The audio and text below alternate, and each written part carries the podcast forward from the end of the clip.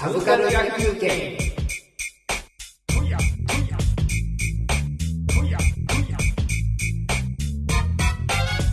龍馬伝。あ4話龍馬伝。でまあ龍馬伝にあんまりもうちょっとあれは？えそう。3年前の作品ですあれ去年？ああそうか三年。三年前。あそうか。はい。2010年。2010年の大河ドラマで、でまあそのっていうことでその大河ドラマってどうよみたいな、ああその切り口をあそのそれそっちのをダラダラいきたいなと思って、で龍馬伝は個人的には坂本龍馬がすごい好きでで幕末っていうのが幕末あえ幕末いうのが日本の中で結構一番好きな時代やったんでそのなかなかドストライクなテーマやったんですね、そもそも。でまあその個人的にはその、えー、と主役主役、えー福山正雅治さんはまあ適当に芝居してくれてはって よかったけどもまあもちろんそれよりもやっぱり目立ったんがいわゆる俳優スタンスの人の大森南朋さんとか。竹内さん。竹内さんね。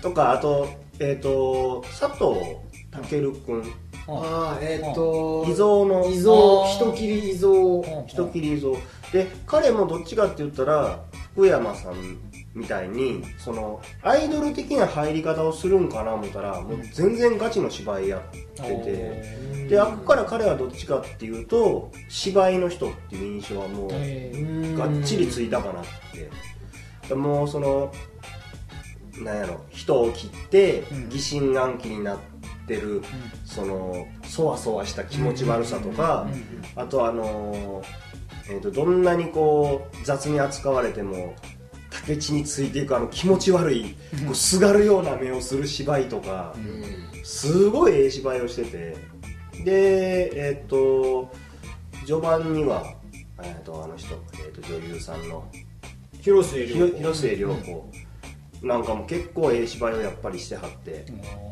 でまあ後半になったらまあ蒼井優なんかも出てたりしたんででいわゆるこう、まあ、大河ドラマ言うたら1年間を通して一個の作品を描いていくんですけど、言うたらそのそのなんていうのかなキャストの人数も当然多いわけででそのキャストもなんか大河ドラマって年々こう金が、まあ、昔からあるのかな大河ドラマに関しては NHK の、だから結構ええ役者が出てくるんで、あのドラマとしては映画にすごい近いノリで見れるドラマなんかなと思いつつ。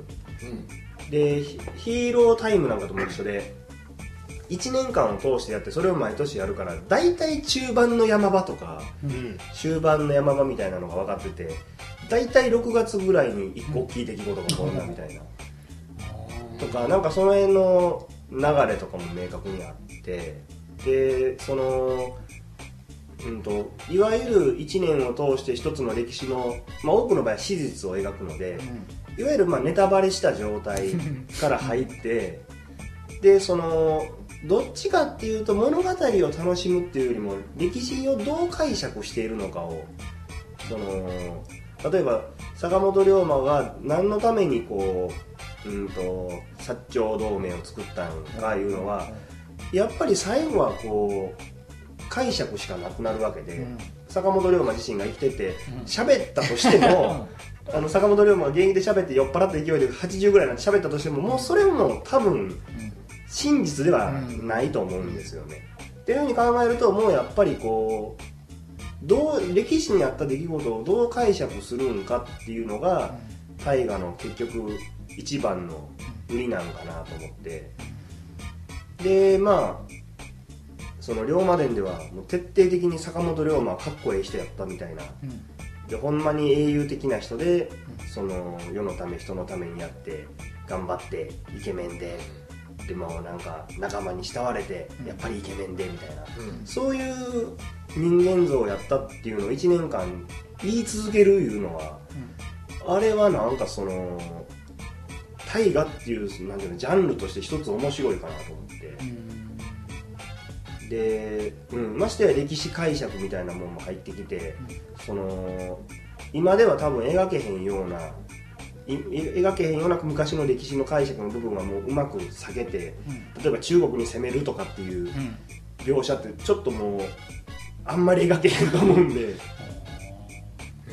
だから例えばその豊臣秀吉が描けるのかって考えるとうん。結構描くのきついんちゃうかなみたいな天下を統一してから中国に何度か兵を送ってるんですよね。唐入りをしてるんで。その辺考えるとそこをメインで描く作品はもう描かれへんなみたいな。あそれはそのいわゆる今の社会情勢。社会情勢と。だまあそれ考えると坂の上の子もようやってるなみたいな気はするんですけど。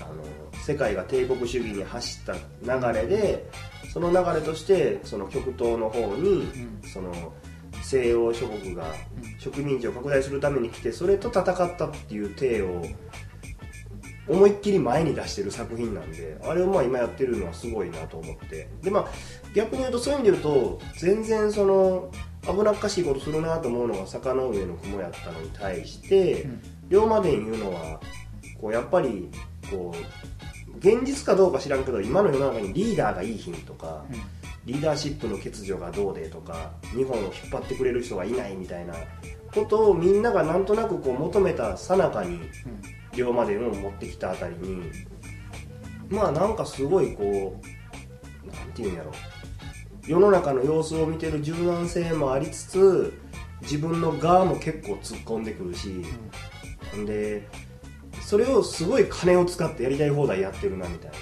タイガー。大河っていう面白さがあってでまああと大河に誰が抜擢するんかっていう面白さもやっぱりあったりしてでまあそれ「紅白」ともちょっと似てるんかな。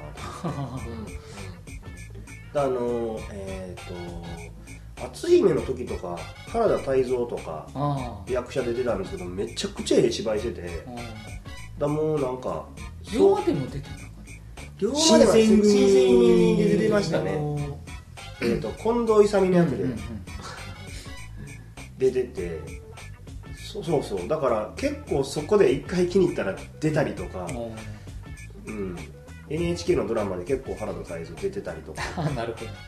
その辺もあったりとかして結構その大河ドラマっていうのがなんていうんやろ。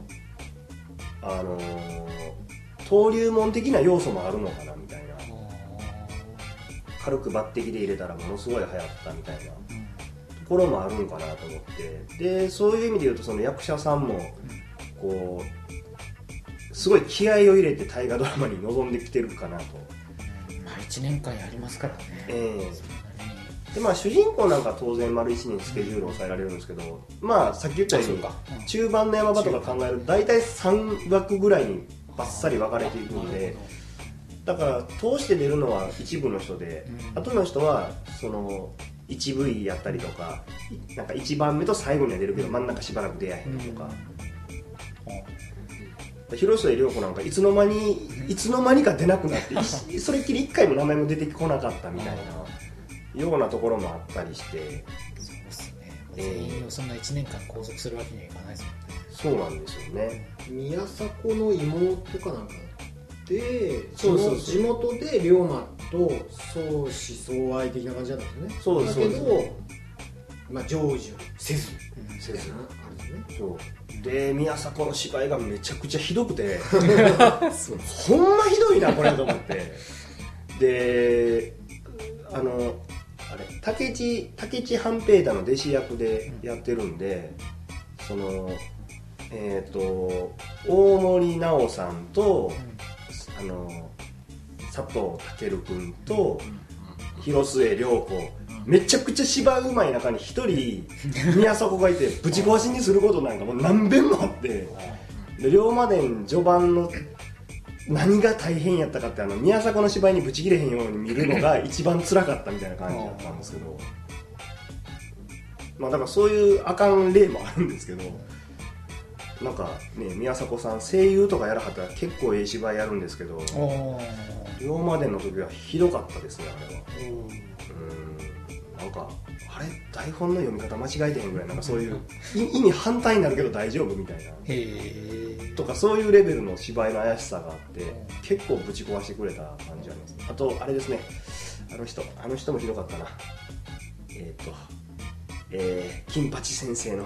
武田鉄矢。武田鉄矢。まあ武田鉄矢はあの龍馬の師匠的師匠な勝海舟。ああ まあ金八でしたね。金八や。まあまあ。でもう全然あかんかってここうやってました。お前ら。やたらやたら指さすみたいな。人というじゃんっていうちょっと言うにはあでまあもうだからやっぱり龍馬伝波はすごくあって、だからもう、うん、伸びる人は伸びてそこからガーッといくし、あかんかった人はやっぱりなみたいな感じになったりとか。だからあのネットで NHK のサイトとか見ると、あのちょっとずつキャスト明かすんですけど、ん。ウィキペディアとか見ウィキペディアとかなんか情報サイトとか野良の情報を見ると結構1年分の配役全部出たりするんで、あれを眺めるだけでも面白かったりして、えーあれがどういう芝居するかなと思って。とまあなんかそんな感じで大河ドラマ的なんはちょっとこう一つがストーリーのうんその解釈のまあ、ストーリーを楽しむのと、もう一個がその役者が誰がどう抜擢して誰が化けるのかを見るの楽しさと、でやっぱりその今 NHK っていう国営放送が日本の人が何を喜ぶどういう歴史的人物が今の日本人を喜ぶって考えてるんやろうかっていううん。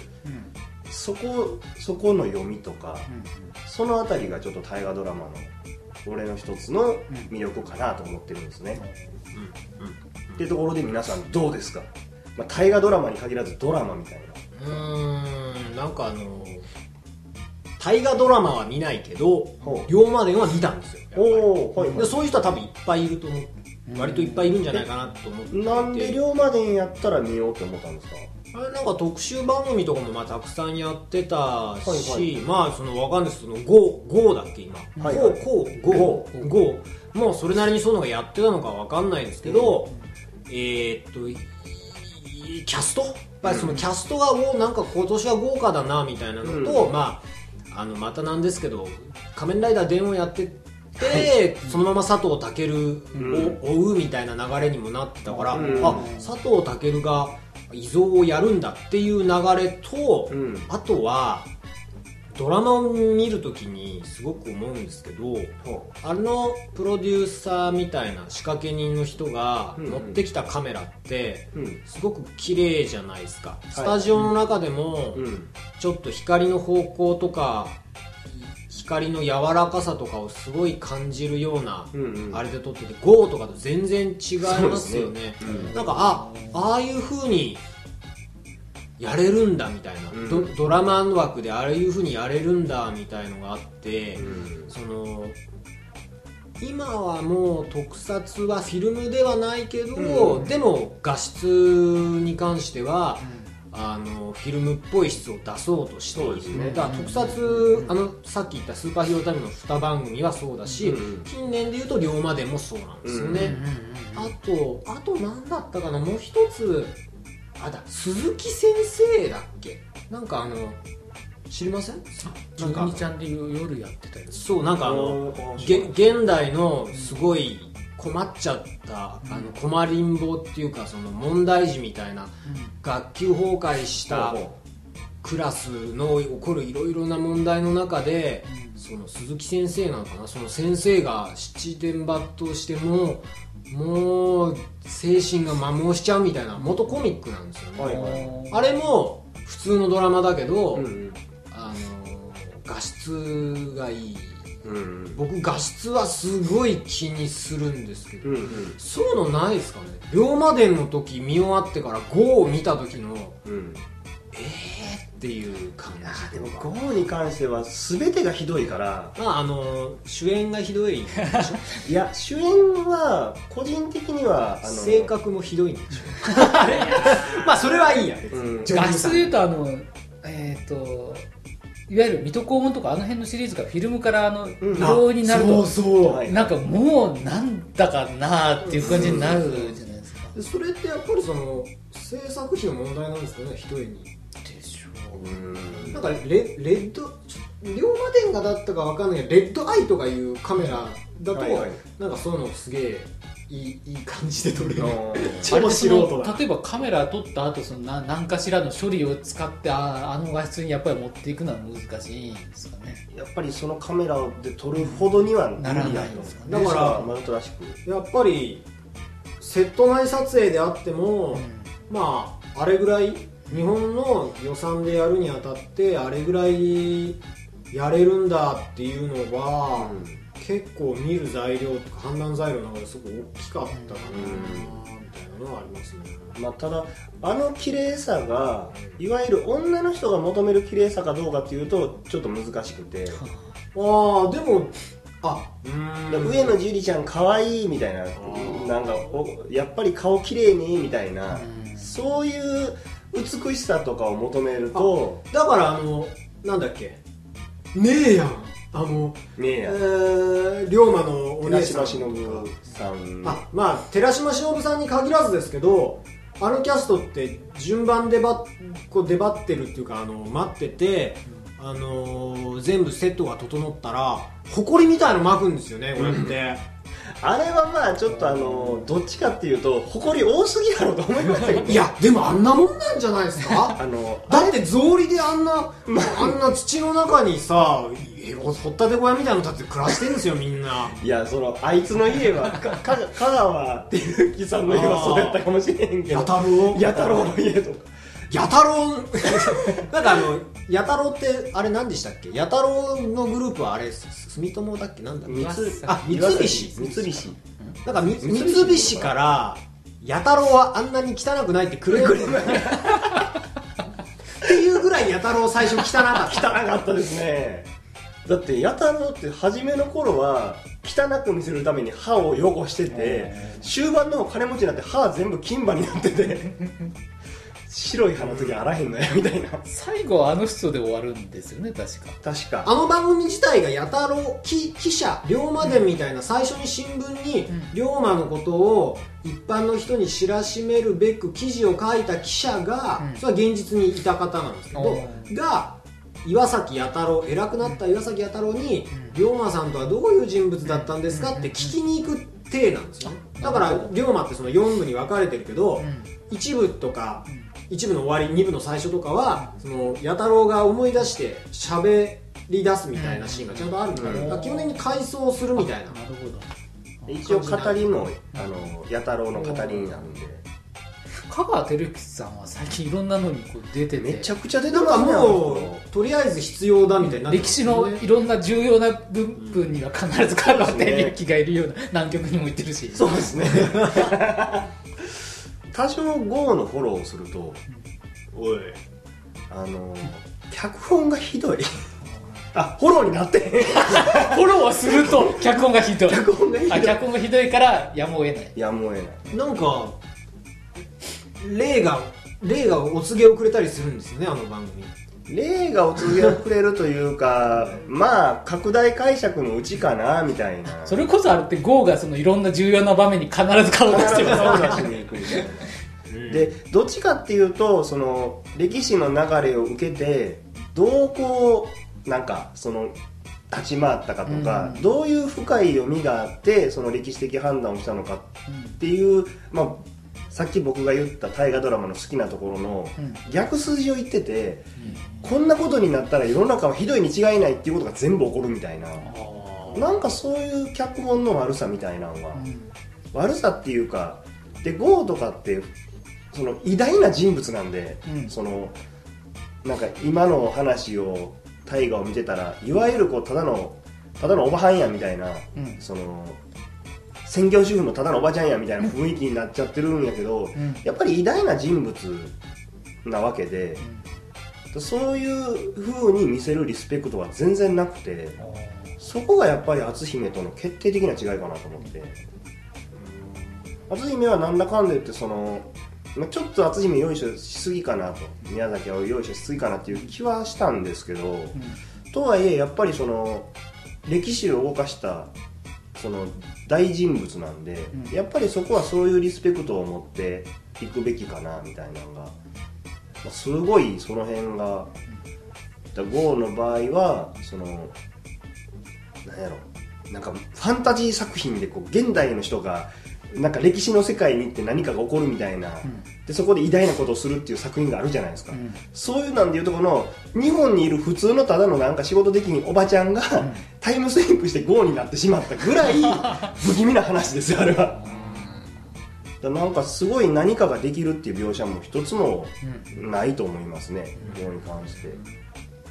芸達者のはずなんですけど実際には。あそのゴーゴーさんが GO さんが来年マツケンなんでしょマツケンですね。あ清盛。そうだ平の清マツケン好きだな。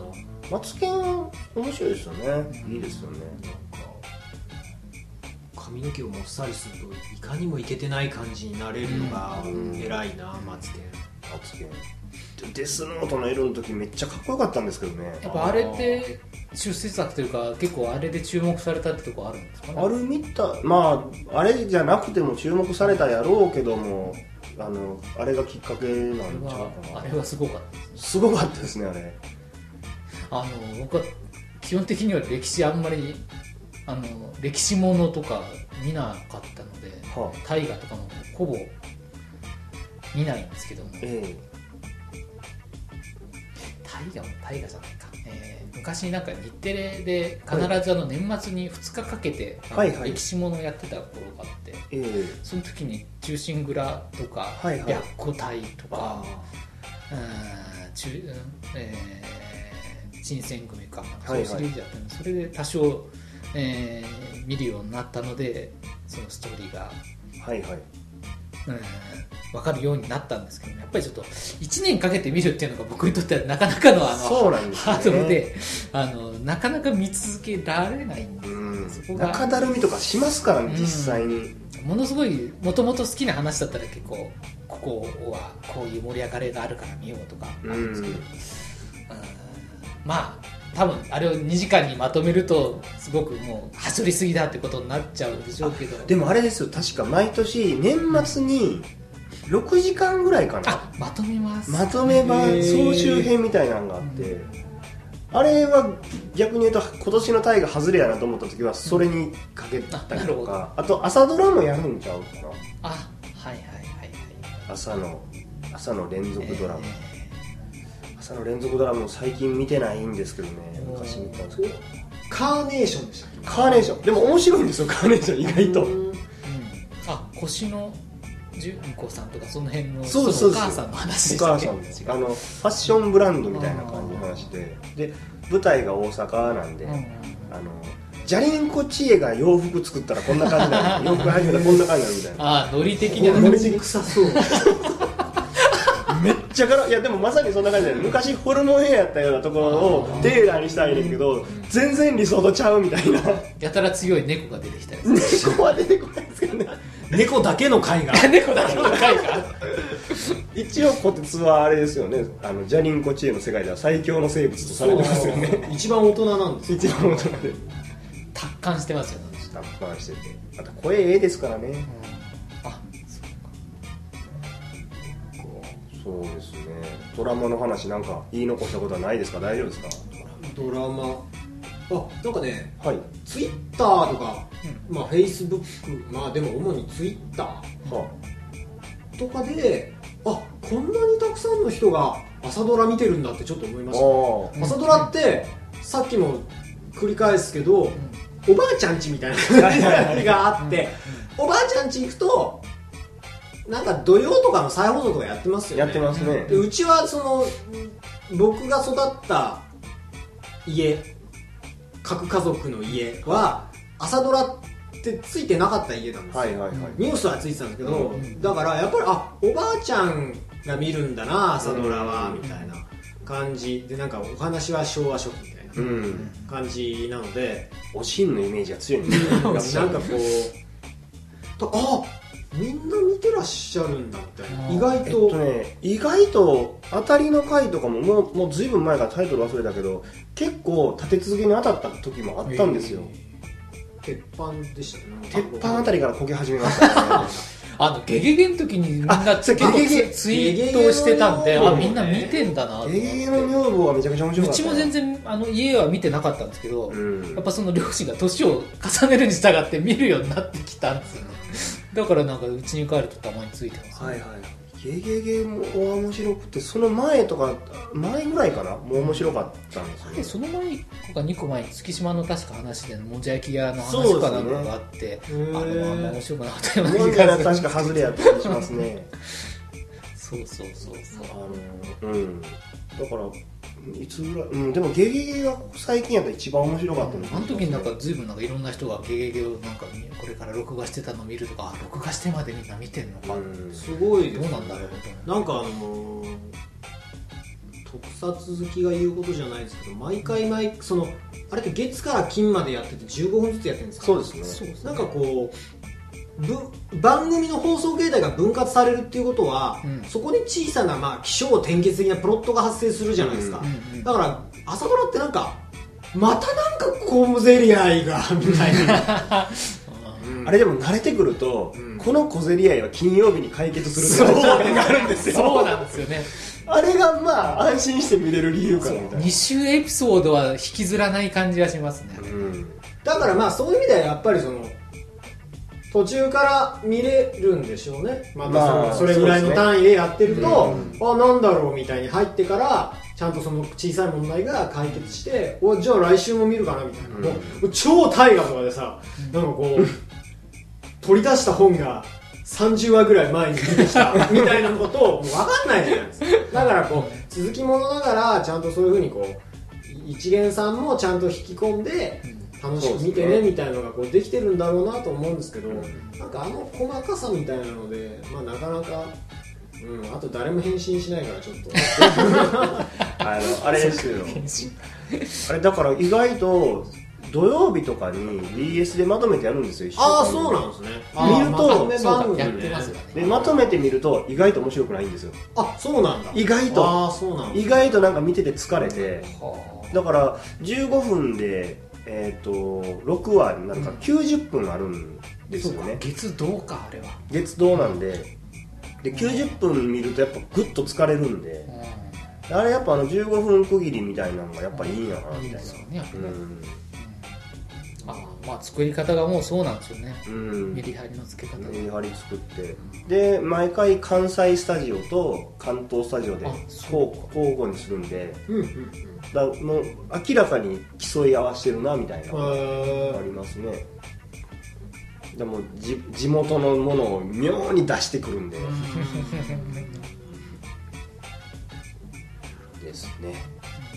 まあドラマこんなもんでいいですかね。ー はい。はい以上、えー、大河ドラマでした。はい